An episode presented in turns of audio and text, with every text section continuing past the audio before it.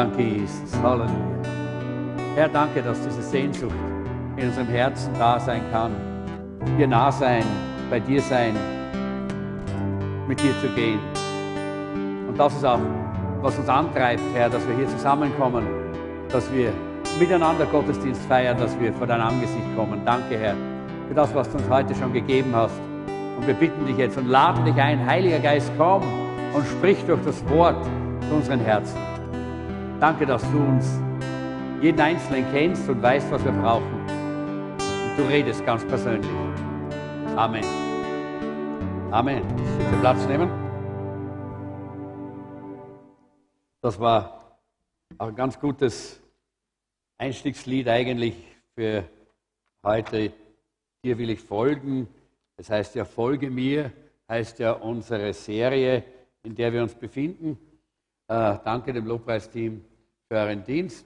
Äh, und ich denke, das ist wichtig, dass wir verstehen, es geht um die Nachfolge.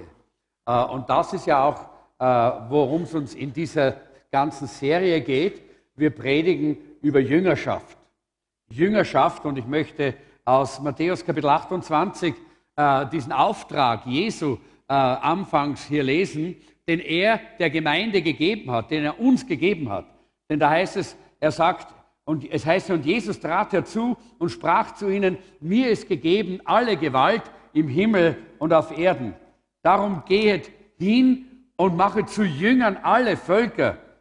Tauft sie auf den Namen des Vaters und des Sohnes und des Heiligen Geistes und lehret sie zu halten alles, was ich euch befohlen habe. Und siehe, ich bin bei euch alle Tage bis an das Ende der Welt. Danke, Franz.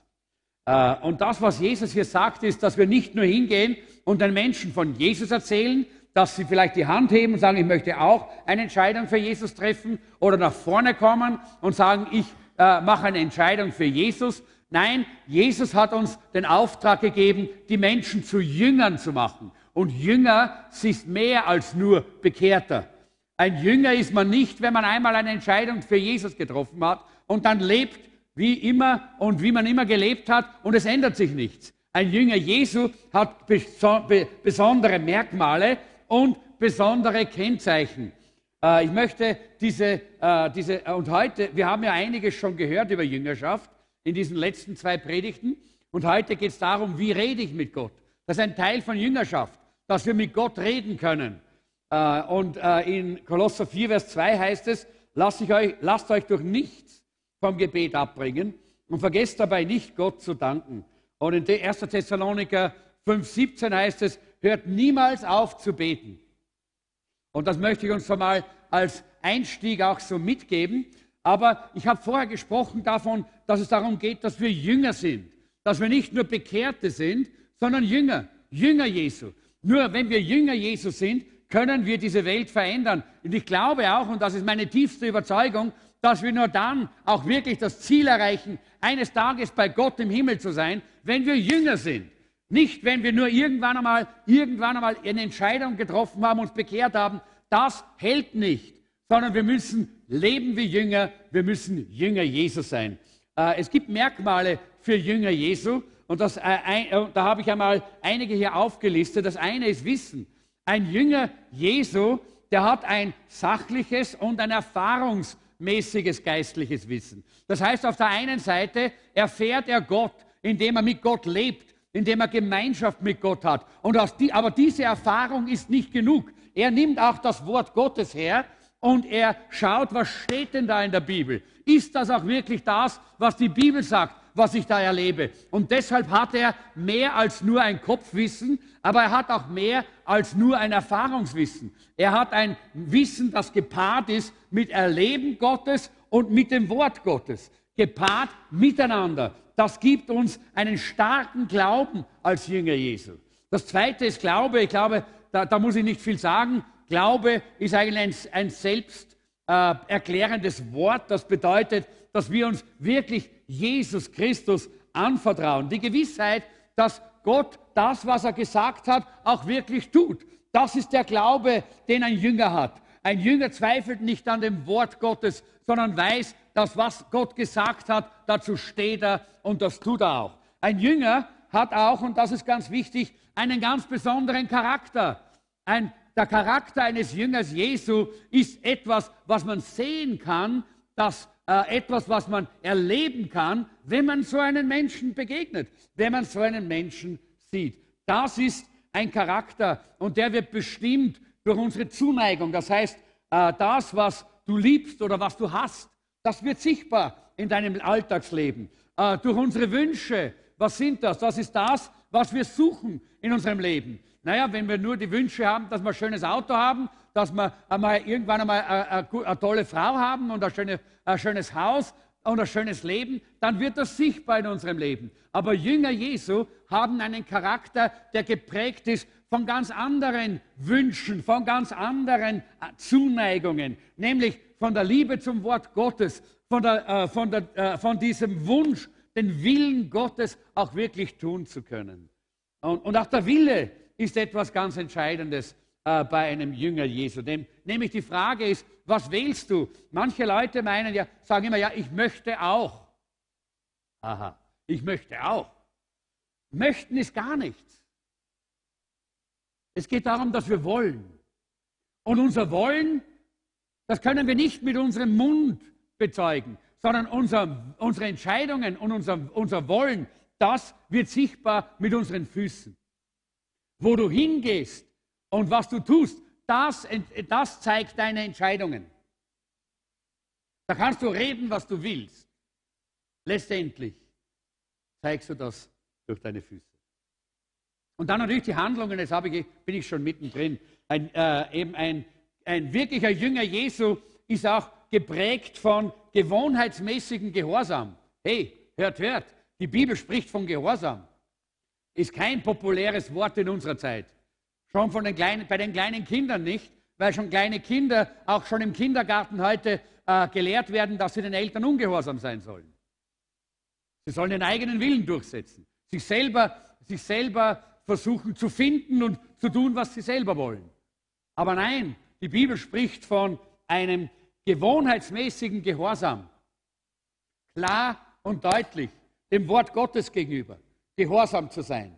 Gehorsam zu sein äh, in Bereichen, äh, wo Gott uns sagt, da ist es notwendig, rein zu sein, heilig zu leben. Das sind Dinge, die man auch nur durch Gehorsam auch wirklich erleben kann. Das alles ist Jüngerschaft. Leute. Und äh, außerdem auch äh, ein Jünger äh, zeigt, es, zeigt seine Jüngerschaft durch klaren, klares und robustes Engagement für seine Berufung, für die Berufung, ein Teil der Gemeinde Jesu zu sein, für die Berufung, Mitarbeiter im Reich Gottes zu sein. Das ist ganz klar und sichtbar bei einem Jünger Jesu. Die Frage ist, wie reifen wir als Jünger? Jemand hat einmal gesagt, wenn man immer nur von den äh, von den Markern der Reife, also das ist Reife und das ist Reife und das ist Unreife, spricht, dann kann es passieren, dass wenn jemand mal auf einem Gebiet diesen Marker erreicht, dass er sich zurücklehnt und sagt, na, ich bin eh schon reif. Ja? Aber das ist nicht, was Jüngerschaft uns zeigt. Jüngerschaft und Reifen in Jüngerschaft ist ein lebenslanger Prozess, in dem wir drinnen stehen, der nie aufhört. Und ich persönlich glaube nicht nur, an ein Rechenschaftsmodell in der Jüngerschaft, sondern an ein Appetitmodell. Ja, ich glaube, es geht um einen Appetit. Ja? Nicht beim Essen, beim Schweinsbraten und beim Knödel, sondern Appetit auf die geistlichen Dinge. Ich glaube, wenn wir zwei zusammenkommen, du und ich, und wir uns unterhalten, dann ist es möglich, dass jeder von uns so inspiriert wird und so einen Appetit bekommt auf mehr von Jesus, auf mehr von Gott, auf mehr von, von, de, von dem, was uns die Bibel zugesagt hat, die Verheißungen Gottes zu sehen. Das ist der Appetit, den ich glaube, den wir haben sollen. Und danach können wir einander helfen in Rechenschaftsbeziehungen, dass wir das auch ausleben, dass wir das auch festhalten und dass wir damit auch in unserem Leben vorangehen. Wir haben äh, in, diesen, äh, in, dieser Serie, das, äh, Serie eigentlich zwei geistliche, äh, geistliche Gewohnheiten, drei geistliche Gewohnheiten, die wir uns anschauen. Die erste geistliche Gewohnheit haben wir letztes Mal von Pastor Tina gehört, ist das Wort Gottes. Das Wort, das gehört zur Jüngerschaft. Ein Jünger, dem, der, der nicht im Wort lebt, dem das Wort Gottes irgendwo gleichgültig ist oder der, der, der, der sich gar nicht kümmert um das Wort Gottes, ist kein Jünger Jesu. Denn Jesus hat das selber gesagt, wer mich liebt, der hält mein Wort. Und wenn man das Wort nicht kennt, wie kann man es halten? Ist das klar? Ich hoffe es. Einige schauen sehr verdutzt. Dann geht zurück auf unsere Internetseite und hört dann nochmal die Predigt von Pastor Tina. Ist wichtig, das Wort ist Teil von Jüngerschaft. Gewohnheit, sich mit dem Wort Gottes auseinanderzusetzen und im Wort zu leben. Die zweite Gewohnheit, die wichtig ist, ist das Gebet und das geisterfüllte Leben. Darum geht es heute. Damit beschäftigen wir uns heute. Und das Dritte, das wird nächsten Samstag oder vielleicht nächsten oder einer nächsten Samstage sein, da geht es darum, um das Geben und um die Gemeinschaft. Das sind alles Gewohnheiten, die ein Jünger hat und die einem Jünger helfen zu wachsen in der Jüngerschaft Jesu. Also heute geht es darum, dass wir Gott durch die Gewohnheit des Gebets erfahren. Das ist ein Teil von Jüngerschaft. Und die Frage, die ich, die ich hier stelle, ist, warum soll man denn überhaupt beten? Das ist eine gute Frage und ich gehe da relativ rasch durch, weil die meisten von euch kennen diese, äh, diese Dinge gut. Jesus hat uns als Vorbild das Gebet gegeben. Er selber hat gebetet, er ging allein auf den Berg, um zu beten, heißt es hier. Äh, Jesus hat auch die Prinzipien des Gebets selber gelehrt. Er hat äh, Gleichnisse erzählt über das Gebet. Er hat einfach uns Prinzipien gezeigt wie, äh, über das Gebet. Das dritte ist, er hat seine Jünger gelehrt zu beten. Die Jünger Jesus sind zu ihm gekommen und gesagt, Meister, lehre uns, äh, wie, lehre uns, wie wir beten sollen. Und Jesus hat ihnen gelehrt, dass sie beten sollen. Und dann natürlich das Letzte. Die Bibel sagt uns, dass wir beten sollen. Die Bibel sagt das immer und immer und immer wieder. Überall lesen wir das in der Bibel. Wir haben das auch in diesen einleitenden Versen äh, gehabt und ich möchte sie nochmal lesen, weil ich habe mir das ausgedruckt. Lasst euch durch nichts vom Gebet abbringen. Hört niemals auf zu beten. Die Bibel ist da sehr klar und sehr deutlich, dass wir immer wieder darauf hingewiesen werden, aufs Gebet. Äh, die Frage ist, wie lernen wir denn beten? Müssen wir eine Gebetsschule gehen, oder? Äh, nicht. Äh, wie lernen wir beten? Indem wir beten. so lernen wir beten. Wie lernen wir denn gehen? Es heißt zwar Gehschule gell, bei uns in unserem deutschen Wort, aber das, das ist ja nicht wirklich so, dass die Kinder in der Gehschule gehen lernen, sondern sie lernen gehen durchs Gehen. Sie steigen auf und gehen, oder? So lernt man gehen. Und wie lernt man beten? Man lernt beten durchs Beten. Ganz schlicht und einfach. Und äh, indem wir Bibelverse lesen zum Beispiel, drüber nachdenken und die im Gebet bewegen, indem wir zusammen mit anderen auch beten und indem wir immer wieder übers Gebet reden. Und das wird, ist etwas, was wir in der Gemeinde auch immer haben sollen. Äh, und es gibt die verschiedensten Gebetsarten. Ich gehe da relativ rasch durch diesen ersten Teil durch, weil ich glaube, dass das, das Zentrale dann äh, dass das ist, was innen im Gebet wirklich auch äh, drin ist. Verschiedene Gebetsarten. Am besten lernt man jemanden kennen, wenn man mit dieser Person spricht, oder? Nicht, wenn man sein Büdel anschaut. Ja? Ja, siehst du, die Sabine ist meiner Meinung. Wenigstens eine. Ihr dürft gerne auch einmal nicken oder sogar mal lächeln oder äh, irgendwo eine Reaktion zeigen, dass ihr nicht äh, Wachspuppen seid. Äh, das ist bei uns in, in, einer Pfingstgemeinde ist das erlaubt, sogar Amen oder Halleluja zu sagen. Das ist vielleicht schon fast für manche radikal, aber das dürfen wir in, der, in unserer Gemeinde. Also bitte äh, seid ganz frei. Gell? Gut? Jawohl, Dankeschön. Äh, ich glaube, wir haben das ein bisschen verlernt. Ich habe gemerkt, wir sind so eine, eine, eine totenstille Gemeinde geworden. Alle haben Angst, dass sie irgendwo nur ein, ein, einen Bip sagen, aber das dürfen wir. Wir sind eine, eine Pfingstgemeinde. Okay? Gut. Äh, also, äh, es gibt also hier verschiedene Arten, wie wir mit Gott in Verbindung treten können. Gott hat uns das Gebet als diese Verbindung mit ihm gegeben und es gibt verschiedene Formen äh, und dabei äh, ist Lobpreis und Danksagung sind zwei ganz besondere und wichtige äh, Elemente. Wir, wir kennen ja diesen Spruch oder einige kennen ihn, Danken schützt vor Wanken und Loben zieht nach oben. Ja? Äh, das heißt, das sind ganz wesentliche Elemente und wir schauen uns ganz kurz diese, äh, diese verschiedenen äh, äh, Arten des Gebets an. Es gibt die Anbetung, das ist der Lobpreis, der sich auf das Wesen Gottes äh, äh, konzentriert und auf seinen Charakter. Im Psalm 147, 1 heißt es, Halleluja, lobt den Herrn, er ist gut. Unseren Gott, es, es ist gut, unserem Gott Loblieder zu singen. Es macht Freude, ihn zu loben. Ja? Und auf das komme ich jetzt dann gleich nochmal. Es macht Freude, ihn zu loben. Äh, und äh, das, da bin ich nicht überzeugt, dass das immer und bei allen so ist in unserer Gemeinde. Ja? Äh, weil ich sehe manchmal, dass es, dass es für die Leute recht anstrengend ist, im Lobpreis zu sein oder überhaupt rechtzeitig zu kommen, um im Lobpreis dabei zu sein. Ja? da kommt man ein bisschen später, weil der Lobpreis ist, ist schwierig. Man hat nicht Freude am Lobpreis. Warum? Da werden wir später noch hinkommen. Das zweite ist Buße. Auch das ist ein Gebet, Bußgebet. Ja? Wir tun Buße. Das ist das Eingeständnis meiner Sünden vor Gott und die Bitte um seine Vergebung. Eine ganz wichtige Form des Gebets, auch dieses Bußgebet. Äh, und äh, in 1. Johannes 1, 8 bis 9, ein ganz wichtiger Vers, da heißt es, freilich, und es gibt immer wieder solche, freilich werden immer wieder Leute behaupten, sie hätten das nicht nötig. Sie seien frei von aller Schuld. Wer so etwas sagt, betrügt sich selbst. In ihm ist kein Fünkchen Wahrheit. Wenn wir aber unsere Sünden bereuen oder äh, und sie bekennen, dann dürfen wir darauf vertrauen, dass Gott seine Zusage treu und gerecht erfüllt. Er wird unsere Sünden vergeben und uns von allem Bösen reinigen. Herrlicher Vers, oder? Braucht man nur bekennen. Und, äh, aber wichtig ist, dass man es tut. Wenn man es nicht tut, dann belügt man und betrügt man sich selber. Warum? Nicht bekannte Sünde hindert meine persönliche und tägliche Beziehung mit Gott. Immer und immer und immer. Im Psalm 66, 18 heißt es, hätte ich Böses im Sinn gehabt, dann hätte der Herr mich nicht erhört. Äh, und ich glaube, das ist wichtig, dass wir das verstehen.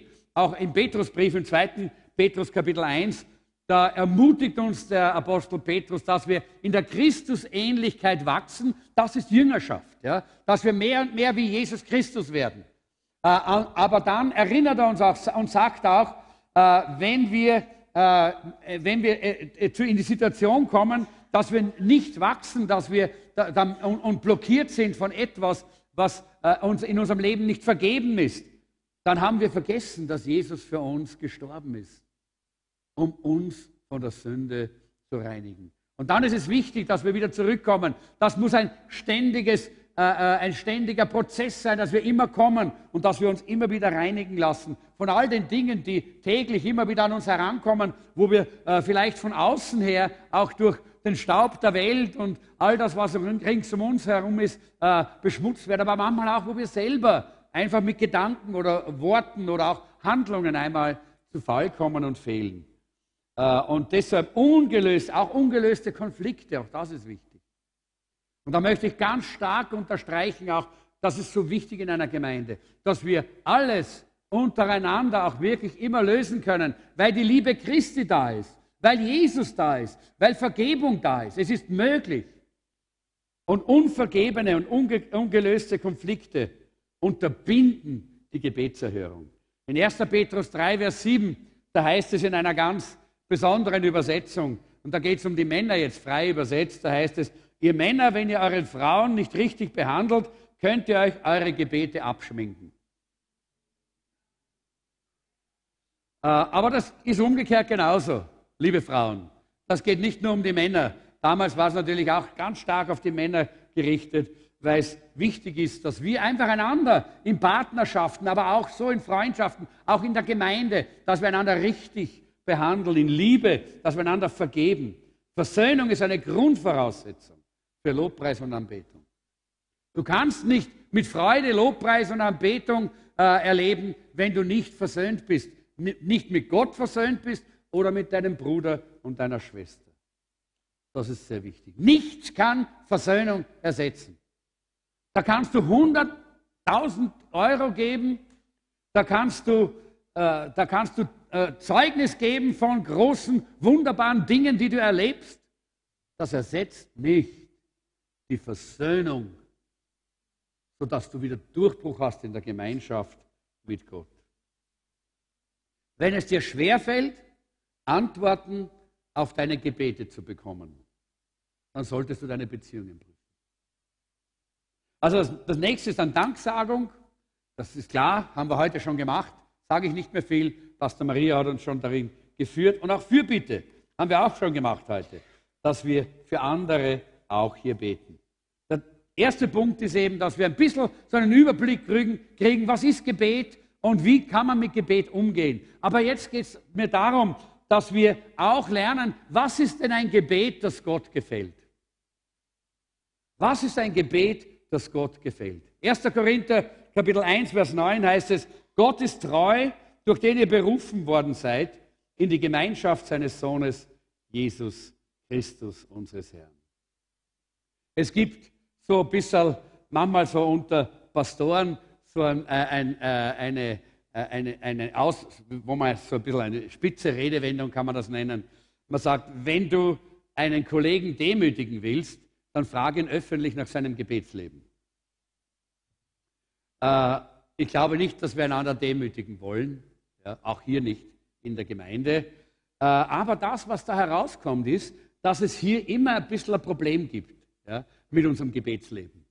Bei unserem Gebetsleben, da hängt es manchmal, hakt es manchmal und da wissen wir nicht ganz genau, wie wir darüber, äh, darüber und damit umgehen sollen. Es gibt eine ganze Menge schlechtes Gewissen auch auf diesem Gebiet.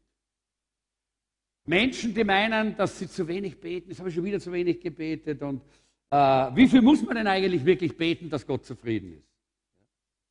Wann ist, ist es genug für Gott? Das ist eine gute Frage, oder? Eine Frage, die wir uns heute stellen wollen. Sind wir im Gebet zur Leistung aufgefordert, die wir gar nicht erbringen können? Müssen wir ständig mit diesem schlechten Gewissen herumlaufen? Habe ich vielleicht doch zu wenig gebetet? Weil meine Gebete nicht erhört werden oder weil ich jetzt mich so fühle oder weil ich heute vergessen habe, in der Früh den Wecker zu stellen oder verschlafen habe. Aber was ist, wie ist es jetzt mit meinem Gebet? Und dieses schlechte Gewissen tragen wir so oftmals herum. Und ein schlechtes Gewissen ist immer beschwerlich, oder? Wer weiß das? Komm, bewegt euch einmal ein bisschen. Wer kennt das, dass ein schlechtes Gewissen wirklich beschwerlich? Ja, schlechtes Gewissen ist, gar nicht, ist kein gutes, kein gutes äh, Ruhekissen, so heißt es. Ja, genau. Kissen habe ich noch gewusst, aber die Ruhe hat mir gefällt. Genau, das stimmt. Aber ich möchte jetzt ganz besonders eben sprechen zu diesen eher sensiblen Menschen. Es gibt ja auch solche, die sind gar nicht sensibel. Denen macht das gar nichts. Ja. Die denken gar nicht über solche Dinge nach. Aber es gibt auch sehr sensible Menschen, die in ihrem Gewissen das sehr schnell äh, eben auch äh, angegriffen sind und empfinden, dass sie, äh, dass sie vielleicht zu wenig ge äh, gebetet haben oder nicht gebetet haben. Und ich möchte sie einfach auch jetzt beruhigen. Ja. Äh, ich möchte das, dieses Thema Gebet sehr einfach einmal zusammenfassen, sodass wir es von der Seite sehen, wie es die Bibel uns zeigt und wie Gott es sieht. Das ist das, was mir am Herzen liegt. Äh, ich möchte jetzt nicht sagen, komm, zieh mir die Kampfstiefeln an und jetzt gehen wir ins Kampfgebet. Gibt, das ist auch manchmal dran, aber das ist jetzt nicht mein Thema. Ja. Mein Thema ist, dass wir verstehen, wie wir mit Gebet umgehen müssen, da als Jünger Jesu, damit wir in dieser Beziehung, in diesem Gespräch mit Gott wirklich stehen können. Äh, und auch bei den Jüngern Jesu war es ja so, dass sie unsicher waren. Darum sind sie zum Herrn gekommen und haben gesagt, Herr, lehre uns beten. Ja? Sie waren unsicher. Die haben sicher auch gebetet, aber sie waren nicht sicher, ob das okay ist, was sie hier getan haben. Und die meisten in der Gemeinde haben ja, wenn, wenn, du zur Gemeinde gehörst und ein Jünger Jesu bist, haben die Absicht, ich möchte beten, ich möchte treu sein, auch im Gebet. Und deshalb ist es ja oftmals auch äh, so ein bisschen so ganz, äh, man könnte fast sagen, so gibt es oftmals so ein theoretische, äh, theoretisches Bewusstsein, dass wenn man zum Beispiel, wir haben ja auch so, eine Gebetskette und irgendwann einmal haben wir dann die Gebetskette gesagt, so und jetzt ist Schluss, jetzt hören wir, wir wieder auf mit der Gebetskette. Und dann kommt manchmal so an mich so einige, so, ja wieso, ja wieso, ja wieso können wir jetzt aufhören, ähm, plötzlich, ja so. Und ich denke, dass wir auch verstehen müssen, wie, was Gebet hier wirklich bedeutet. Ähm, es gibt da Blockaden im Leben von Christen. Und zwar immer dann, wenn wir das Gebet als Pflicht sehen. Dann wird das zu einer Blockade für unser Gebetsleben. Es ist zwar gut und ehrenvoll, wenn wir noch Pflichten haben. Viele Leute, die, die, die werfen sowieso alles über Bord und die wollen keine Pflichten mehr haben. Aber das Gebet ist etwas ganz anderes in seiner Natur. Es hat eine ganz andere, äh, ein ganz anderes Wesen eigentlich, als dass wir aus Pflicht jetzt auch unser Gebet und unsere Gebetszeit einfach hier so machen. Äh, und äh, ich glaube, dass es ganz wichtig ist, dass wir verstehen, Gott hat was anderes vor mit Gebet, als dass wir einfach aus Pflicht miteinander beten. Äh, und ich möchte heute daran erinnern, und das ist das Wesentliche hier jetzt von diesem Punkt, ich möchte dich daran erinnern, dass es Gott gefällt, wenn wir mit ihm sprechen. Es gefällt Gott, wenn du mit ihm sprichst. Da freut er sich. Der Hauptgrund des Gebets ist eigentlich, und jetzt kommen wir zu einem Punkt, den wir vielleicht manchmal übersehen. Der, Haupt, äh, der Hauptpunkt und Grund des Gebets ist eigentlich, dass wir Gott Freude machen. Dass wir Gott erfreuen. Ja, vielleicht bist du so ein Christ, der sagt, ich will ja Gott nicht erfreuen. Ich will einfach nur meine Sache haben. Aber ich glaube, solche Christen haben wir gar nicht in unserer Gemeinde. Aber es gibt auch solche. Wir alle wollen Gott Freude machen, ich weiß das. Wir wollen ihm Freude machen und wenn wir das wollen, dann sollen wir mit ihm sprechen. Denn um das geht es im Gebet. Nur dann, nicht wenn wir Pflicht erfüllen, sondern wenn wir ihm Freude machen wollen, dann sollen wir mit ihm sprechen. Das ist ein ganz anderer Ansatz zum Gebet. Und ich denke, es ist wichtig, dass wir das verstehen. Wenn wir nicht nur mit unseren Nöten zu ihm kommen, sondern das Bedürfnis haben, mit ihm zu reden, von unserem Herzen her. Und ich glaube, es ist wichtig, dass wir verstehen, viel zu oft haben wir versucht, auch äh, äh, Dinge so mit Gesetzen und Gesetzlichkeiten und du musst und das musst du und das musst du, ja, versuchen so rüberzubringen. Und meistens, was geschehen ist, ist, dass die Leute weniger davon gemacht haben als vorher. Ja? Zum Beispiel, wenn man so ganz massiv sagt, du musst und in der Gemeinde den Zehnten geben und ihr müsst den Zehnten geben, dann nimmt der Zehnte meistens ab. Ja? Weil die Leute zwar auf der einen Seite überführt werden, ihr Fleisch wird unter eine Verdammnis gebracht, aber wisst ihr, was dann immer geschieht? Das ist, was der Feind nämlich tut in unserem Leben. Dann beginnt nämlich dieses, diese Gegenbewegung, dass wir glauben, wir schaffen es einfach nicht. Ich schaffe es einfach nicht.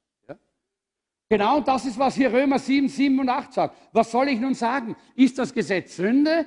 Das sei ferne, aber die Sünde hätte ich nicht erkannt, als nur durch das Gesetz. Denn auch von der Begierde hätte ich nichts gewusst, wenn nicht das Gesetz gesagt hätte, du sollst nicht begehren. Die Sünde aber ergriff durch das Gebot die Gelegenheit und bewirkte jede Begierde in mir. Denn ohne Gesetz ist die Sünde tot. Was sagt da hier der, äh, äh, der Apostel Paulus im Römerbrief? Er sagt ganz einfach, dass wenn wir unter das Gesetz kommen, dann ist das Gesetz für uns so ein Druck und das ist so schwer und das ist wie, eine, eine, wie ein Riesengewicht, äh, das auf unseren Schultern liegt, dass wir sagen, ich schaffe es nicht. Ich schaffe das nicht. Es erdrückt uns einfach dann diese, dieses Bewusstsein, äh, das hier entsteht durch das Gesetz. Genauso, ja, wir haben oftmals gesagt, kommt doch, in die kommt doch rechtzeitig in den Gottesdienst, kommt doch zum Lobpreis. Und die Leute sind noch weniger gekommen. Ja? Weil sie es als Gesetz gesehen haben. Es ist kein Gesetz. Es ist ein Vorrecht, in die Versammlung zu gehen, Leute. Es ist ein Vorrecht, hier zu sein. Es ist ein Vorrecht, die Hände zu heben und Gott zu loben und zu preisen mit so einem Lobpreisteam, wie wir das haben. Leute, das ist ein Privileg sondergleichen. Und ich bin dankbar, dass ich da sein darf. Und wenn du das verstanden hast, dass das ein Vorrecht, dass das ein Privileg, dass das ein Geschenk ist, dann wirst du laufen, dir das Geschenk zu holen. Aber wenn du meinst, ah, jetzt muss ich schon wieder pünktlich sein, dann kommst du sicher zu spät weil es ein Druck des Gesetzes ist, der auf dir lastet. Und ich möchte, dass das Gebet für uns nicht so etwas ist. Nicht ein Muss und ein Druck und eine Pflicht, sondern eine Freude, ein Verlangen. Was machst du, wenn ich dir heute sage, du brauchst nicht beten? Ich glaube das von ganzem Herzen. Ich habe ich hab wirklich mich damit jetzt beschäftigt und es hat mich selber so gebackt in diesen Tagen. Du brauchst nicht beten. Und Gott liebt dich trotzdem. Weißt du das? Auch wenn du gar nicht betest. Brauchst kein schlechtes Gewissen haben. Gott liebt dich trotzdem. Gott ist dir nicht böse, dass du nicht betest. Er ist nur traurig, dass du nicht das holst, was er dir schenken will.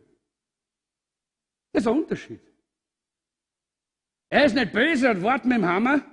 Jetzt hat er nicht genug gebetet. Ah, die hat jetzt wieder nicht gebetet. Er liebt dich. Du musst nicht, musst nicht beten. Aber du bist deppert, wenn du nicht betest. Das ist die andere Seite. Ja, wirklich.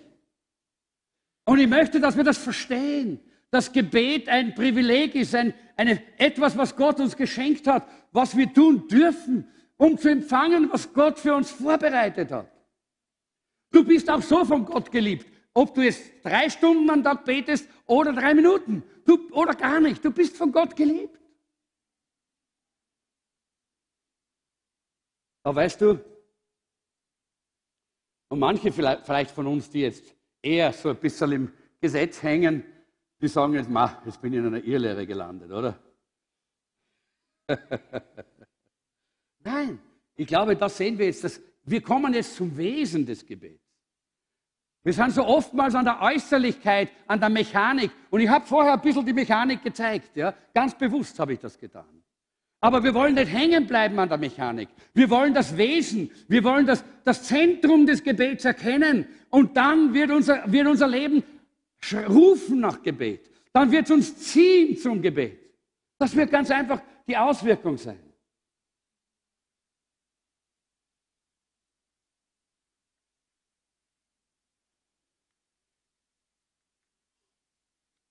Ich versuche einige Dinge zu überspringen, sonst werden wir heute ein bisschen länger brauchen, aber das möchte ich nicht. Ich möchte es einfach machen. So einfach, wie ich es nur kann. Aber es ist interessant, was wir manchmal aus dem Gebet gemacht haben. Manchmal ist für uns das Gebet nichts anderes, als dass wir kommen und dass wir von Gott alle möglichen Dinge erwarten. Wir kommen und wir machen ihm Vorschriften, wie er die Dinge machen soll. Ja? Wir kommen äh, und wir, äh, wir, wir haben so ein, so ein, ein selbstsüchtiges, egoistisches Gebetsleben, dass sich alles immer um uns dreht. Um mich, um mich, um mich, um mich, um mich. Mir, ich habe jetzt ein Problem. Ich brauche jetzt Hilfe. Mir geht es jetzt nicht gut. Ja? Ich habe jetzt etwas auf dem Herzen. Gott, jetzt tu was. Ja? So ist oftmals unsere Gebetshaltung. So kommen wir manchmal zu ihm und wir glauben, er ist wie ein Automat, oben Gebet hinein und unten klack, klack, klack, klack. Da kommt das raus, was wir wollen. Ist er nicht, ja. Genau. Äh, das, wir glauben manchmal, dass, äh, und, aber vielleicht sagen wir, wir glauben es nicht, aber wir handeln so. Wir beten so. Unser Gebetsleben zeigt das, dass wir das so sehen. Und wir meinen, dass Gott dazu da ist, unsere Wünsche zu erfüllen. Aber schon der Apostel Jakobus hat das in seinem Brief gesagt, dass wir dann nichts empfangen, wenn wir nur fleischlich beten, nämlich ich bezogen. Wenn alles sich auf mich bezieht in meinem Gebetsleben, dann empfangen wir nichts, sagt er. Null. Nüsse. Immer ich und ich und ich. Und wir sind die Chefs, ja. Wir sind die Chefs von Gott. Und wir gehen hin und wir sagen, was er tun und was er lassen soll. Aber Jesus lehrt uns eine andere Form des Gebets. Ganz anders. Wenn wir schauen, wie Jesus darüber spricht, in Matthäus Kapitel 6, 25 und 26, da sagt er, aufhören zum Beten. Nämlich zum egoistisch Beten. zum egozentrisch beten. Er sagt hier, deshalb sage ich euch, seid nicht besorgt für euer Leben, was ihr essen und was ihr trinken sollt, noch für euren Leib, was ihr anziehen sollt. Ist nicht das Leben mehr als die Speise und der Leib mehr als die Kleidung? Also bringt das nicht als Priorität in eurem Gespräch mit Gott ein. Ständig. Ich brauche was zum Essen. Ich brauche Geld. Ich brauche dieses. Mir fällt das. Möchte mehr von dem, sagt Jesus. Tut das nicht. Seht doch auf die Vögel im Himmel. Euer himmlischer Vater ernährt sie. Seid ihr nicht viel mehr wert als sie? Und dann Verse 32 bis 34. Denn euer himmlischer Vater weiß, dass ihr dies alles benötigt. Trachtet aber zuerst nach dem Reich Gottes und nach seiner Gerechtigkeit. Und dann wird euch all das hinzugefügt werden. So seid nun nicht besorgt um den morgigen Tag. Euer Vater weiß ja, was ihr braucht, noch ehe ihr ihn bittet. Jesus sagt, jetzt hört doch einmal auf zu beten. In dieser Sache. Hört doch einmal auf, egoistisch zu beten.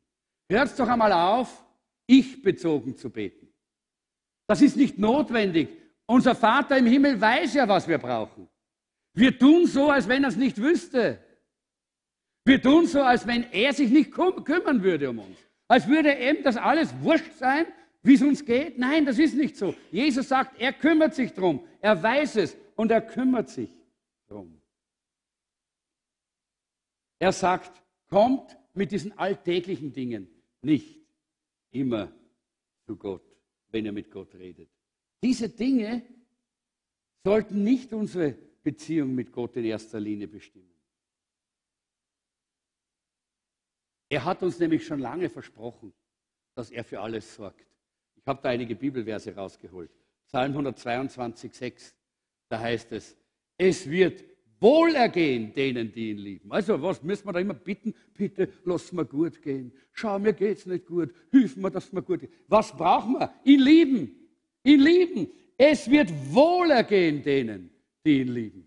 Da haben wir schon die Antwort, oder? Wir brauchen das nicht ständig immer wieder hineinbringen. Das ist nicht die Art des Gebets, die Gott eigentlich sucht. Barmherzigkeit erzeigt Gott denen, die ihn Lesen wir es doch einmal gemeinsam. Äh, Barmherzigkeit erzeigt Gott denen, die ihn lieben. Und Sprüche 8, Vers 17. Ja, ich liebe, die mich lieben. Und hier sehen wir die Zusage Gottes. Wenn wir ihn lieben, er sorgt für alles. Er kümmert sich um alles, sagt der Herr hier. Es geht nur um diese Liebesbeziehung. Das ist das Wunderbare. Alles, was wir so gerne und vorrangig im Gebet vor dem Herrn platzieren, das sollte man mal aufhören. Das braucht man nicht. Das ist alles schon abgedeckt durch seine Verheißungen. Sondern das Gebet, das der Herr möchte, das ist, er sagt, komm, möchtest du mich lieben? Komm, möchtest du auf mich eingehen, sagt Gott. Komm, möchtest du mit mir reden, weil wir eine Beziehung haben, nicht weil du was brauchst von mir sondern weil wir eine Beziehung haben. Leute, wenn wir in einer Ehe stehen und wir nur miteinander reden, wenn wir was brauchen voneinander und sonst keine Kommunikation haben, dann ist die Ehe tot. Und manchmal ist unsere Beziehung zu Gott genauso. Sie ist tot, weil alles, was wir beten, ist ich-bezogen, egozentrisch. Darum sage ich, du musst nicht beten. Da sagt Jesus, hör auf zu beten. Und fang an zu verstehen, Gott lädt dich ein in eine Liebesbeziehung. Und dann ist Gebet Gespräch. Gespräch mit dem Herrn. Du kannst sprechen mit ihm, so wie man in einer Liebesbeziehung miteinander spricht. Das ist das Gebet, von dem ich hier gesagt habe, das Gott gefällt. Wenn du dir zuerst einmal Zeit für ihn das ist das Gebet, das Gott wirklich gefällt. Gott möchte, dass wir ein Gebet beten, das von der Beziehung zu ihm bestimmt ist und nicht von der Arbeit und von dem, was wir wollen und was wir immer auf unserem eigenen Herzen haben. Und ich glaube, dass es Gott am stärksten trifft, wenn wir eine Art von Pflichtgemeinschaft mit dem Herrn haben. Und das will Gott gar nicht. Das macht ihn traurig. Er möchte eine Liebesgemeinschaft. Er möchte nicht, dass, dass, dass wir gezwungen sind. Christen müssen beten. Darum bete ich, weil Christen müssen beten. Ich habe gelesen im 17., 16., 17. Jahrhundert, 17. Jahrhundert war es, glaube ich, eher, die Puritaner, äh, die hatten so eine, da hat sich so etwas entwickelt, dass die Mädchen, äh, die heiraten sollten, wurden von älteren Frauen belehrt über die Pflichten der Ehe. Und die älteren Frauen haben ihnen gesagt, Sex ist eine lästige Pflicht. Die macht keinen Spaß, aber haltet durch, haltet es aus. Ja. Äh, und was, was passiert ist, ist, dass die Ehen auch so geführt worden sind. Und äh, es gab keine Romantik. Äh, die Frauen taten ihre Pflicht. Ja. Die älteren Frauen haben den Jungen gesagt, pass auf, das kommt auf euch zu. Ja. Wann's heiratet. Ja. Und die Jungen haben voll, sind voller Angst und voller äh, äh, negativer Erwartung gewesen, was, was kommt da auf mich zu. Und so ist dann die Ehe auch meistens, hat sie ausgeschaut. Es kam dann sehr viel zu Doppelmoral zu Ehebruch, all diesen Dingen, weil einfach hier eine, eine falsche Belehrung da war. Und wenn wir Jesus Christus verstanden haben als den Bräutigam seiner Braut der Gemeinde, dann geht es da nicht darum, dass es eine Pflicht gibt, wie wir mit ihm Gemeinschaft haben sollten. So wie es da diese alten Frauen den jungen Frauen mitgeteilt haben, sondern da geht es darum, dass wir Liebesgeflüster haben. Liebesgeflüster mit Gott. Kennt ihr das? Liebesgeflüster mit unserem Jesus. Wirklich verliebt sein in ihn, wirklich mit ihm Gemeinschaft haben, wirklich unser Herz mit ihm öffnen, nicht diese Pflichtkür, so wie es diese Ehefrauen, diese Jungen gemacht haben. Aus Pflicht haben sie das getan, was eigentlich dazu da ist, um zwei Menschen in den Himmel hineinzubringen, weil es Freude macht, weil es Gemeinschaft schafft, weil es etwas Wunderbares ist. Und das ist genauso mit dem Gebet. Wenn das Gebet zur Pflicht wird, weil wir es falsch verstanden haben, weil es ein Druck auf unserem Leben ist, dann wird das Gebet Gott nicht gefallen. Es wird ihn traurig machen. Aber wenn unser Herz anfängt, sich zu öffnen für diese Liebesbeziehung, dann werden wir Gebet neu erleben. Ich habe heute in der Früh ein ganz besonderes Erlebnis mit Gott gehabt. Wie immer bin ich früh aufgestanden, das ist einfach meine Gewohnheit. Äh, aber ich bin in der Nacht zweimal auch wach gewesen und bin aufgestanden. Und irgendwie habe ich gedacht, wo ist Gott? Ich fragte, Herr, wo bist du? War nicht da. Hab ich, so habe ich mich gefühlt. Er war nicht da. Bin wieder ins Bett gegangen und gesagt, Herr, wo bist du? Und bin wieder eingeschlafen, bin wieder aufgewacht. Habe gesagt, Herr, wo bist du? Es war so irgendwie, wo bist du, Herr? War nicht, für mich nicht da. Bin da früh aufgestanden, um mich vorzubereiten auf diese Predigt über das Gebet, um diese Predigt fertig zu machen und mich damit zu beschäftigen, euch irgendwie zu vermitteln, was Gott auf dem Herzen hat in Bezug auf Gebet. Und ich bin aufgestanden, ich bin zu meinem Stuhl gegangen, habe mich niedergekniet und der Herr war nicht da. Ich sage, Gott, wo bist du? Herr, wo bist du? Und plötzlich ist mein, mein Herz und mein, mein, mein, meine Seele und mein Geist so traurig geworden. Und plötzlich war es so, wie wenn das so eine Leere wäre, die sich ausbreitet rings um mich. Und ich, ich, ich, ich habe es nicht mehr ausgehalten. Ich bin in unserem Wohnzimmer auf, meine, auf mein Gesicht gefallen. Ich habe zu weinen begonnen. Ich habe gesagt, Herr, ich kann nicht ohne dich. Ich kann nicht leben ohne dich. Es geht nicht mehr. Herr, ich bin für diese Welt verdorben. Ohne dich geht's nicht mehr. Bitte, bitte komm und begegne mir wieder. Und dann ist der Herr gekommen und er hat mich so berührt und er hat gesagt, weißt du, ich wollte dir nur zeigen, was Menschen erleben müssen, die nicht verstehen, dass es um eine Liebesbeziehung geht, die nicht verstehen, dass es um das Herz geht, das den Herrn sucht und das Herz, das Sehnsucht hat nach Gott und sich Gott nähert aus Sehnsucht und Hingabe und Leidenschaft. Und ich war so dankbar. Wisst ihr, ich hätte plötzlich aufspringen, ich konnte nicht aufspringen wegen meiner, wegen meiner Schiene auf dem Fuß, ja. Aber ich hätte aufspringen können, tanzen und jubeln, weil ich gewusst habe, ja, Halleluja, der Herr ist mir nahe, nahe, so nahe, dass ich wieder diese Liebesbeziehung mit ihm leben konnte. Und ich habe gejubelt und ich habe mit ihm geredet und wir haben miteinander geplaudert und wir haben, ach, ist das herrlich. Aber mein Herz war voller Sehnsucht. Wie ich diese Entfernung gesehen habe, hat mein Herz sich, da ist mein, hat mein Herz wehgetan. Es war wie ein Schmerz. Wie, weiß ich, ich habe noch nie einen Herzinfarkt gehabt, aber es hat mir so wehgetan da drin. Ich habe gedacht, Herr, ich muss sterben ohne dich. Es geht nicht ohne dich. Und Leute, da beginnt das echte Gebet. Wo unser Herz Verlangen hat nach Jesus. Wo unser Herz diesen Wunsch hat, in dieser Gemeinschaft mit dem Herrn zu sein. Und Gemeinschaft in der Bibel heißt Koinonia, dieses Wort Gemeinschaft. Und davon äh, spricht ja auch äh, dieses Wort, das wir äh, am Anfang äh, bei diesem Abschnitt gelesen haben, wo es heißt, wir sind berufen worden zur Gemeinschaft. Du bist berufen zu dieser Gemeinschaft. Und wenn du sie nicht hast, dann wirst du nie glücklich sein.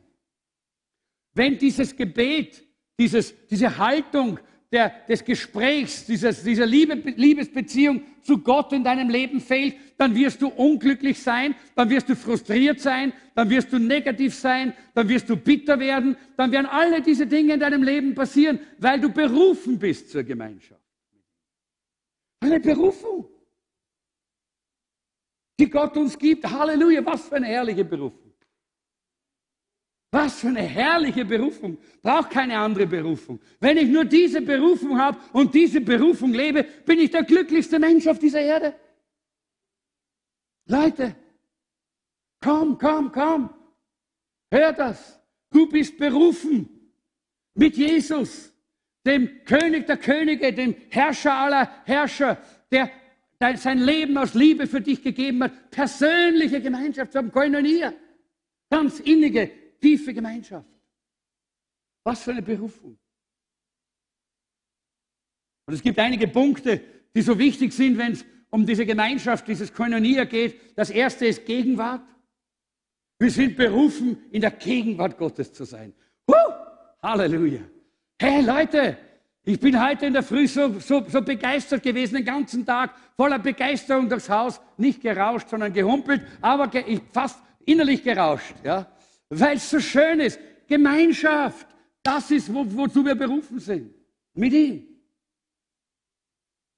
Seine Gegenwart und Gemeinschaft. Und Gemeinschaft ist ein bisschen so das Bild, das sagt uns ja die Bibel, dieses Bild der Ehe, Ehegemeinschaft, ist ein Bild auf unsere Gemeinschaft. Das ist ein Bild dafür. Sehr wichtig, dass wir das auch richtig verstehen. Wir dürfen unser Herz ihm gegenüber öffnen wir können vertraut sein mit ihm. Er möchte gern teilhaben an uns. Und wir dürfen teilhaben an ihm. Das ist genau das, was passiert, wenn wir auch in, in einer guten Ehebeziehung sind. Da werden wir uns Dinge sagen, die wir nie anderen sagen können. Da werden wir über Dinge sprechen, über die wir nie mit jemandem anderen sprechen können. In einer gesunden Ehe. Da werden wir miteinander Dinge erleben und durchleben, die nur wir zwei können, weil wir ein Ehepaar sind. Und wenn wir miteinander sind, alleine, in, und, und jetzt spreche ich auch wahrscheinlich für alle anderen Ehepaare, wenn wir uns zurückziehen, alleine wir miteinander, dann haben wir keinen Stress. Das ist nicht eine Pflichterfüllung dann. Dann haben wir nicht einen Riesendruck und jetzt, meine Güte, was soll man jetzt machen? Das ist eine Zeit, wo wir einander unsere Herzen öffnen, wo wir einander unser Leben öffnen, wo wir miteinander Gemeinschaft erleben in einer Tiefe, wo wir uns aber auch entspannen dabei. Das ist ja das Herrliche, das Wunderbare, wo wir merken, ja, in der Gemeinschaft mit Gott, in seiner Gegenwart, da kann ich mich entspannen. Da muss ich nicht ständig verdammt sein. Da brauche ich nicht ständig nach Leistung suchen und Leistung und Leistung. Nein, es ist seine Liebe, die mich einlädt zu dieser Gemeinschaft.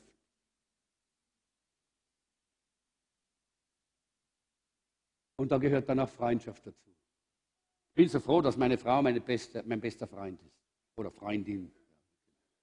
Heutzutage darf man, muss man es korrekt sagen. Warum? Weil Freundschaft so wichtig ist. Und Gott will, dass wir seine Freunde sind. So wie er mit Mose geredet hat und er hat gesagt, ich rede mit ihm von Angesicht zu Angesicht, weil er ist mein Freund. Und Leute, das will er nicht nur mit dem Mose, das will er mit dir und mit mir. Er möchte unser Freund sein. Er möchte, dass wir auch seine Freunde sind. Vielleicht kannst du folgendes Gebet in deinem Herzen mitbeten, bevor ich dann den letzten Punkt angehe, mit dem ich abschließe. Wo du sagst, ich möchte das jetzt einfach weghaben, diese Pflicht und dieses gesetzliche, die gesetzliche Form des Gebets. Ich möchte in diese Liebe zu Gott hineinkommen.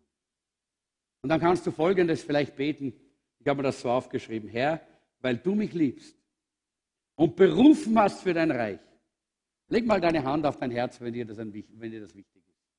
Herr, weil du mich liebst und berufen hast für dein Reich. Mir christlichen Glauben ins Herz gelegt hast, obwohl du mich, Flaschenkopf, kanntest hast du mich dennoch gewollt. Du bist diese Beziehung zu mir eingegangen und nun bin ich hier, wie ich bin. Und ich weiß mich von dir geliebt. Sag mal Amen, wenn es dich betrifft. Amen. Amen. Ist das nicht herrlich? So wie wir sind. Und das ist dieses Gebet, diese Gebetsform, die Gott gefällt. Das ist das Gebet, das Gott gefällt, wenn wir mit ihm in dieser Gemeinschaft sind. Und er möchte uns durchtragen durch dieses Leben bis hinüber in die Ewigkeit, wo es keinen Schmerz mehr gibt und wo es kein Geschrei mehr gibt und wo es keine Not mehr gibt und keine Ängste. Er liebt uns durch bis in das Ewige, bis in die Ewigkeit hinein. Das ist unsere Berufung. Halleluja. Hey, das ist unsere Berufung. Amen. Halleluja. Hey, versteht? Vielleicht habe ich es nicht hinübergebracht. Aber das ist unsere Berufung. Dass wir so in dieser Beziehung stehen mit Gott und dass das Gebet so unsere, unser Gespräch ist mit diesem herrlichen und wunderbaren König, mit diesem Herrn, der uns führt und leitet bis in die Ewigkeit. Das ist unsere Berufung. Es gibt keine bessere Berufung.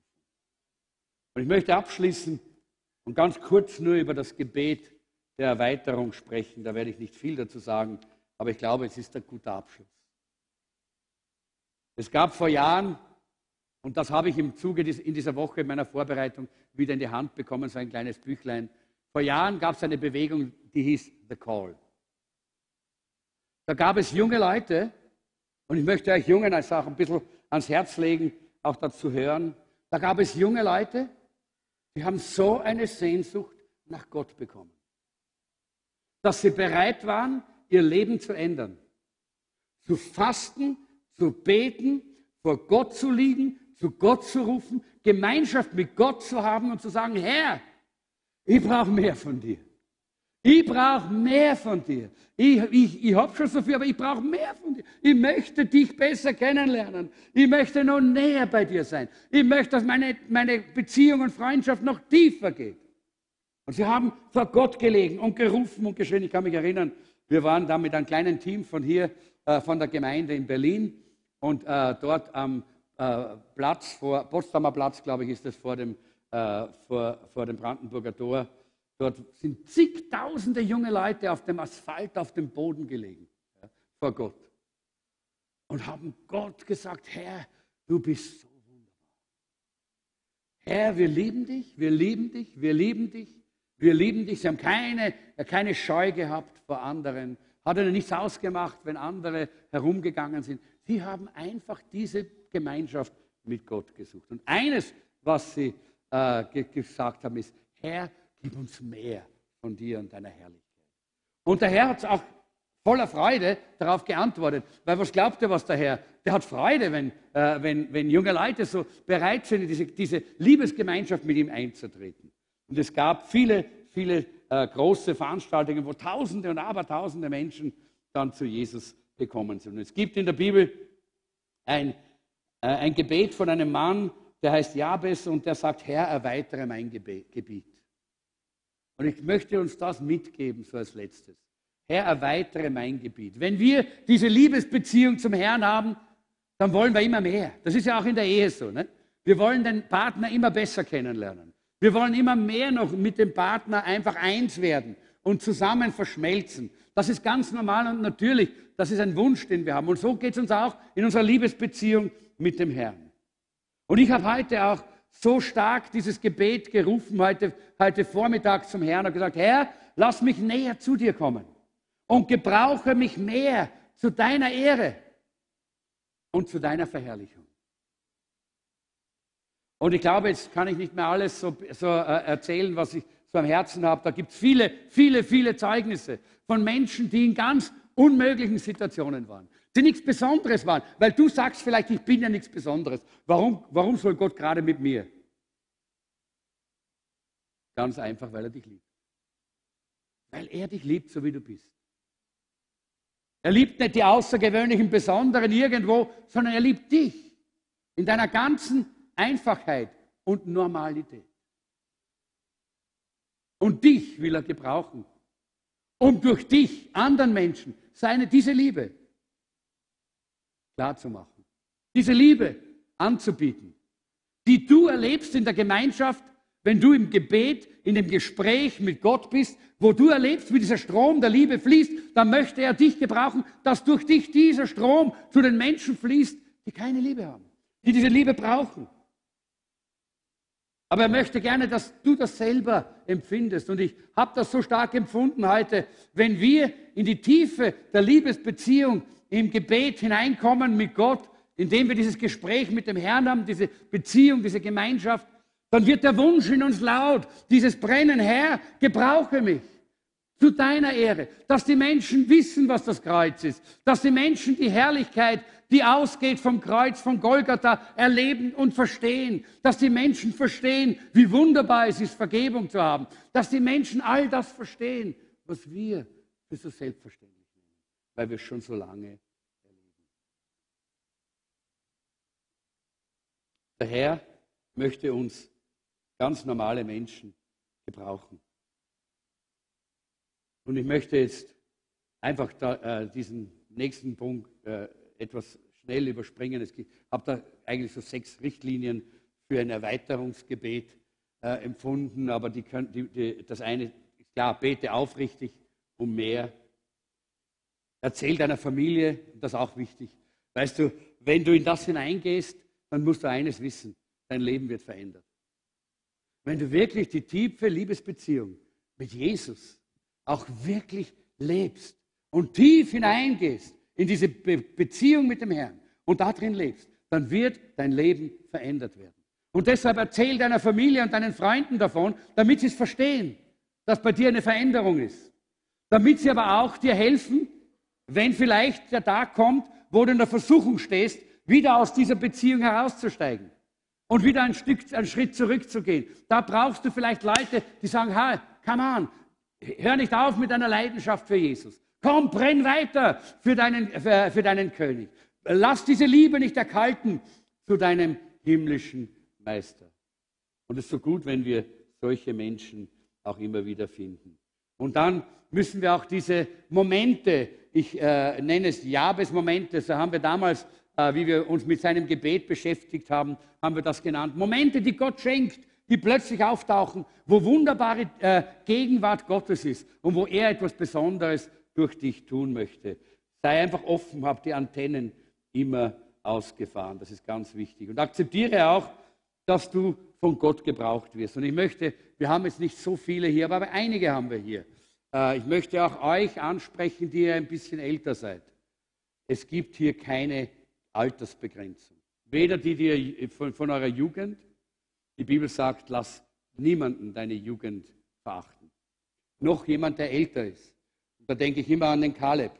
Mit 85 Jahren steht er vor dem Berg und sagt, hey, Josua, jetzt ist Zeit, gib mir den Berg. 85. Wer ist schon 85 hier? Niemand, okay. Ha, lass uns doch weiter sagen, Herr, gebrauch mich mehr. Herr, gebrauch mich mehr. Es gibt in, im Reich Gottes keine Pension, wo man sich zurücksetzt und sagt, lass doch die anderen in die Hölle gehen. Mir ist doch das Schnurz egal. Nein, das geht nicht, weil Gott in seiner Liebe uns bewegt und sagt, hey, dein Leben ist immer noch was wert. Dein Leben will ich immer noch gebrauchen für Menschen, dass sie mich finden. Und als Abschluss möchte ich sagen, lass uns gemeinsam den Traum Gottes ergreifen. Lass uns den Traum Gottes ergreifen. Er hat einen Traum. Und sein Traum ist, dass seine Gemeinde brennt aus Liebe zu ihm.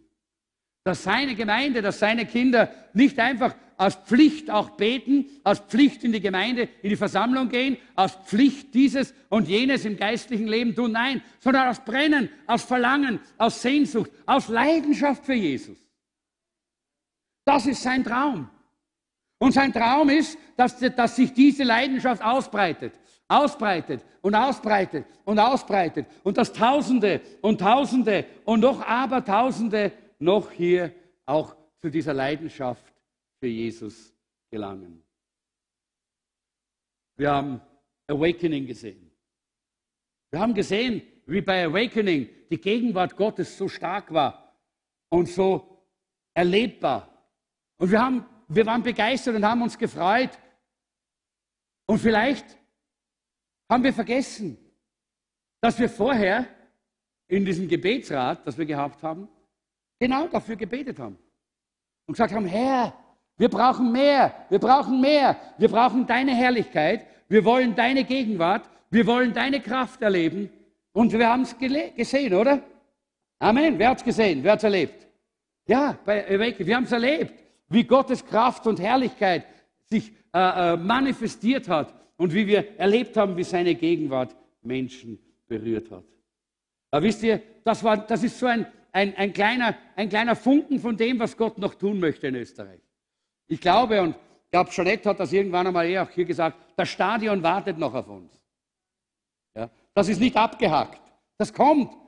Aber das ist auch nicht das Wesentliche. Das Wesentliche ist, dass die Liebe Gottes in der Gemeinde fließt, weil nur dann kann, hat das einen Sinn. Es geht nicht darum, große äh, Events zu organisieren, äh, auf denen alles organisatorisch gut läuft, aber da ist tote Hose. Es geht darum, dass die Gegenwart Gottes sich manifestiert.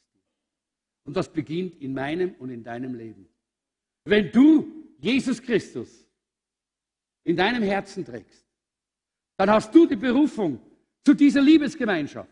Dann hast du, bist du berufen zu diesem engen, tiefen Verhältnis mit Jesus, aus dem die Kraft und die Liebe Gottes herausströmt, um diese Stadt Wien zu verändern, um dieses Land Österreich zu verändern, um unser Europa auf den Kopf zu stellen. Damals in der Apostelgeschichte lesen wir, dass sie gesagt haben, die, die den ganzen Weltkreis auf den Kopf stellen, sind auch zu uns gekommen. Was sagen sie, wenn wir kommen? Nichts. Warum? Jüngerschaft hat das Merkmal, dass wir Weltenveränderer sind. Denn Jesus war ein Weltenveränderer, oder? War Jesus ein Weltenveränderer? Und Jünger, Jesus sind seine Nachfolger. Das Wesen ist, Weltenveränderer zu sein. Wie können wir das sein? Indem wir diese Gebetsgemeinschaft, diese Leidenschaft mit dem, äh, auch ausleben mit dem Herrn, indem wir verstehen, unser Gebet ist nicht, ist nicht Pflicht, sondern ist dieser Zug in unserem Herzen zu dem, der uns liebt, mit dem wir und den wir lieben diese wunderbare, herrliche Liebesgemeinschaft und diese Leidenschaft für Jesus. Ich schließe mit Offenbarung 7, 9 bis 10. Da heißt es, danach sah ich eine riesige Menschenmenge aus allen Stämmen und Völkern. Menschen aller Sprachen und Kulturen. Es waren so viele, dass niemand sie zählen konnte. In weiße Gewänder gehüllt standen sie vor dem Thron und vor dem Lamm, hielten Palmzweige in den Händen und riefen mit lauter Stimme, das Heil kommt von unserem Gott, der auf dem Thron sitzt und von dem Lamm. Johannes schaut hinein in den Himmel, in die, in die, in die Ewigkeit, in die Zukunft, in die Ewigkeit. Und er sieht hier diese herrliche Versammlung. Awakening war ein Lapperl. Oder? Awakening war ein Hauskreis gegen das, was wir hier sehen. was wir hier im Himmel sehen. Das ist der Traum Gottes. Er möchte, dass alle Nationen, dass alle Sprachen, dass alle Rassen vertreten sind. Und deshalb hat er uns in diese Welt gestellt, dass seine Liebe, die wir so in dieser Gebetsgemeinschaft mit ihm empfangen können, hinausströmen kann zu allen Nationen, zu allen Völkern, zu allen Sprachen, damit sie eines Tages dort vor dem Thron stehen können. Halleluja. Und was für eine herrliche Versammlung wird das sein. Ha, da wird was Jubel sein. Da wird was abgehen. Halleluja. Was für eine, was für eine, es muss turbulent sein, wenn alle, alle Sprachen gesprochen werden und alles. Das wird so fantastisch. Das wird so, ich kann mir es gar nicht vorstellen. Ich träume es nur ein bisschen. Ja. Und Gott hat diesen Traum auch schon hier für diese Zeit hier, dass hier das schon beginnt. Das ist nicht nur irgendwann einmal, es beginnt schon hier in der Gemeinde. Es beginnt schon hier in unserer Beziehung mit ihm. Und die Frage ist, wie viele von denen, die da drüben sind, in dieser Menge, hast du dort hineingebracht? Hast du mitgebracht? Eines Tages werden wir dann dort vor dem Thron Gottes stehen. Du und ich. Jeder einzelne von uns. Und wenn wir gesagt haben, Herr, gebrauch mich mehr, damit deine Liebe nicht bei mir stecken bleibt, sondern durch mich hinaus, hinaus fließt zu den Menschen. Herr, gebrauch mich mehr. Wenn du das gebetet und gesagt hast und Gott dich gebraucht hat und du gehst dort nach vorne vor den Thron Gottes, dann wirst du voller Freude dort stehen. Weil du weißt, du hast deinem Herrn Freude gemacht. Weil du weißt, das sind Menschen, die sind hier wegen dir. Und wisst ihr, da wird eine Freude in uns aufwallen, die wir heute noch gar nicht beschreiben können. Und das Allerschönste wird sein, dass der Herr seine Hände ausstrecken wird. Und er wird sagen, gut gemacht, du treuer Gut gemacht. Leute, das ist es wert dass wir hier ein Leben der Hingabe leben. Das ist diese Vision ist es wert, dass wir sagen, ja Herr, ich will dein Werkzeug sein. Ich will, dass du in meinem Leben und durch mich wirkst. Deshalb leben wir in der Gemeinde.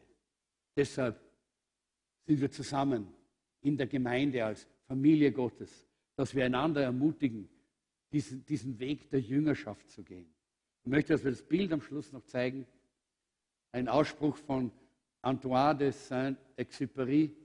Wenn du ein Schiff bauen willst, so trommle nicht Männer zusammen, um Holz zu holen, Werkzeuge vorzubereiten, Aufgaben zu vergeben und die Arbeit einzuteilen, sondern lehre die Männer die Sehnsucht nach dem weiten, endlosen Meer.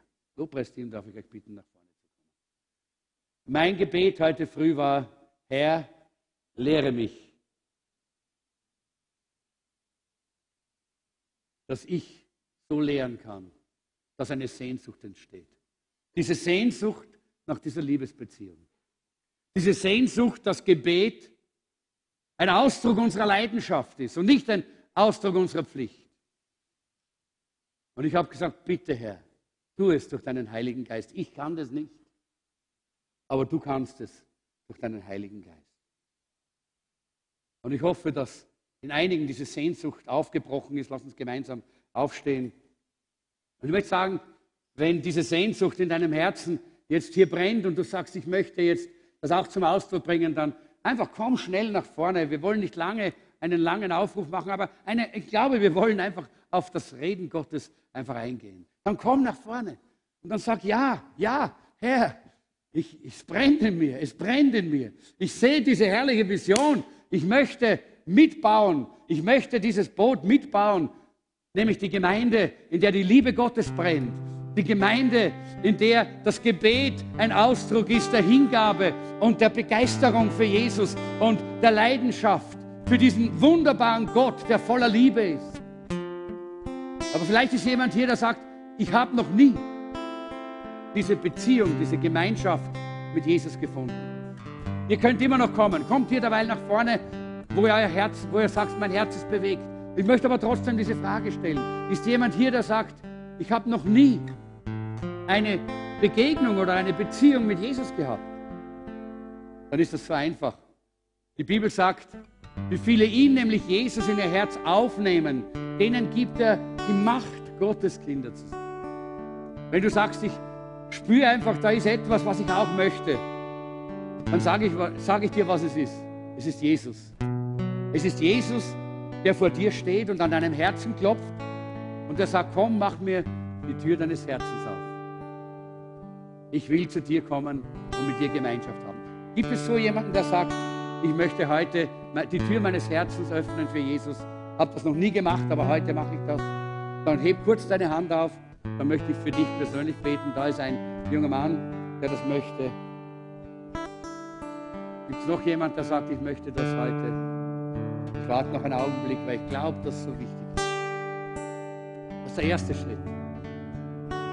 Und da beginnt dann diese Leidenschaft und diese Liebe zu brennen in uns, die uns nicht mehr loslässt. Und wenn du sagst, ich habe zwar mein Leben schon Jesus gegeben, aber irgendwie, ich habe diese Leidenschaft nicht. Ich habe dieses Brennen nicht. Dann möchte ich dich einladen, dass du heute betest und sagst, Jesus, zeig mir, warum das Feuer ausgegangen ist. Zeig mir, was der Grund ist, warum ich nicht voll von dieser göttlichen Liebe bin. Zeig's mir, damit ich mich umwenden kann und erleben kann, wie herrlich es ist, diese Berufung zu leben. Danke, Jesus. Gib mal deine Hände auf. Danke, Jesus. Halleluja. Halleluja. Herr, ich möchte dich bitten für meinen lieben Freund hier, dass du ihm begegnest, äh, dass du in sein Herz kommst. Er hat äh, schon öfter gehört von dir und ich möchte wirklich bitten, dass er jetzt eine Entscheidung trifft, dich in sein Herz ein, hinein aufzunehmen. Sag, Jesus, komm in mein Herz. Danke, Herr Jesus, dass du so ein Gebet, so einen Ruf hörst, denn du möchtest Gemeinschaft, auch mit unserem lieben Freund hier. Und ich segne ihn jetzt in deinem Namen und ich bete, dass wirklich sein Leben erfüllt wird von deiner Gegenwart, dass er ein Kind Gottes ist und dass er ein Jünger Jesu wird, im Namen Jesu. Halleluja. Danke, Herr. Danke, Jesus. Danke, Herr. Halleluja. Halleluja. Halleluja. Während wir hier so ganz eine ruhige, stille Anbetung haben, bleib mal still vor dem Herrn. Heb mal deine Hände auf zu ihm. Vielleicht sagst du mal in deinem Herzen, Jesus, ich liebe dich. Jesus, ich liebe.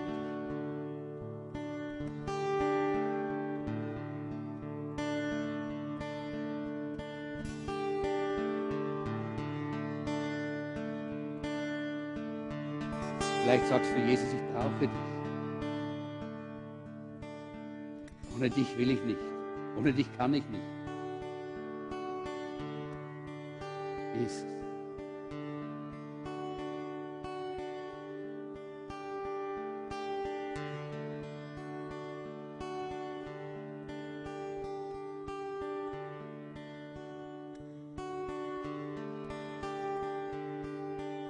Spüre, dass der Herr jetzt einigen ganz besonders begegnet und dass es jetzt auch innere Heilung gibt. Da gibt es jemand, du hast eine alte, alte Bitterkeit in deinem Herzen gegenüber einer Person. Und der Herr hat dir gerade gezeigt, dass diese Bitterkeit der Grund ist, warum du nicht jubeln und jauchzen kannst. Und warum dein Gebet so ein Pflichtgebet ist. Und der Herr sagt jetzt gerade, schau, ich heile dich von dieser Bitterkeit. Lass einfach los. Du musst dich nicht verdammt fühlen. Lass einfach los, komm zu mir. Meine Gnade ist auch für dich genug.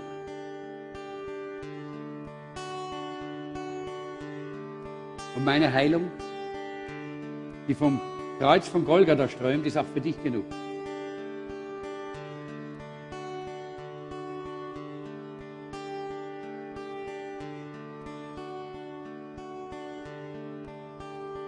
Danke, Jesus.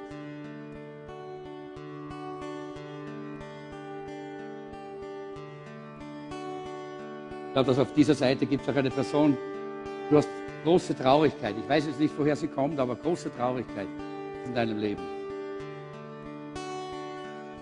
Ich möchte nicht jemanden hier bloßstellen, also du musst dich nicht, musst nicht aufzeigen. Ich möchte einfach sagen, was der, was der Heilige Geist dir sagt. Der Herr sagt dir, diese Traurigkeit ist nur von kurzer, von kurzer Zeit. Wenn du zu mir kommst und dein Herz und dein Inneres öffnest und diese Liebesgemeinschaft mit mir pflegst, dann wird diese Traurigkeit in Freude verwandelt werden. Das, was dich traurig macht, habe ich schon lange in meine Hand genommen. Und ich werde in dieser Sache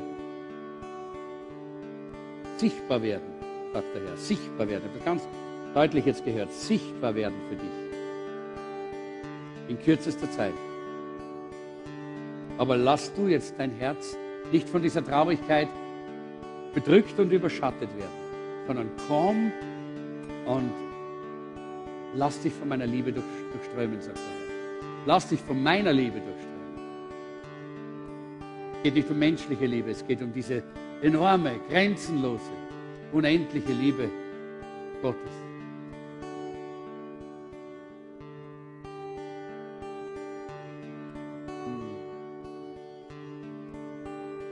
Danke, Herr. Danke, Jesus. Herr, ich möchte jetzt wirklich bitten, dass du uns deinen Traum wirklich in unser Herz hineinlegst. Diesen Traum, dass der Strom deiner Liebe von Golgatha durch uns in diese Stadt, in dieses Land hineinströmt. Dieser Traum, dass hier schon diese gewaltige und wunderbare Versammlung im Himmel beginnt und wir hier schon deine Herrlichkeit erleben dürfen. Danke, Herr. Danke, Herr, dass du uns diesen Traum in unser Herz hineinlegst.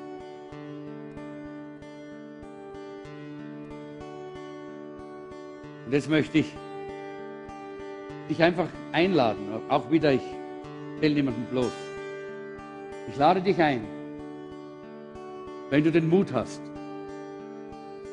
weil du brauchst man Mut dazu, weil Gott, er hört gerne, wenn wir so innig und nahe mit ihm zusammen sind, dann hört er gerne, was uns am Herzen ist und bewegt. Wenn du den Mut hast, dann leg deine Hand auf dein Herz und sag, Herr, gebrauche mich mehr. Das wird dein Leben verändern. Ich verspreche dir, das wird dein Leben verändern. Herr, gebrauche mich mehr.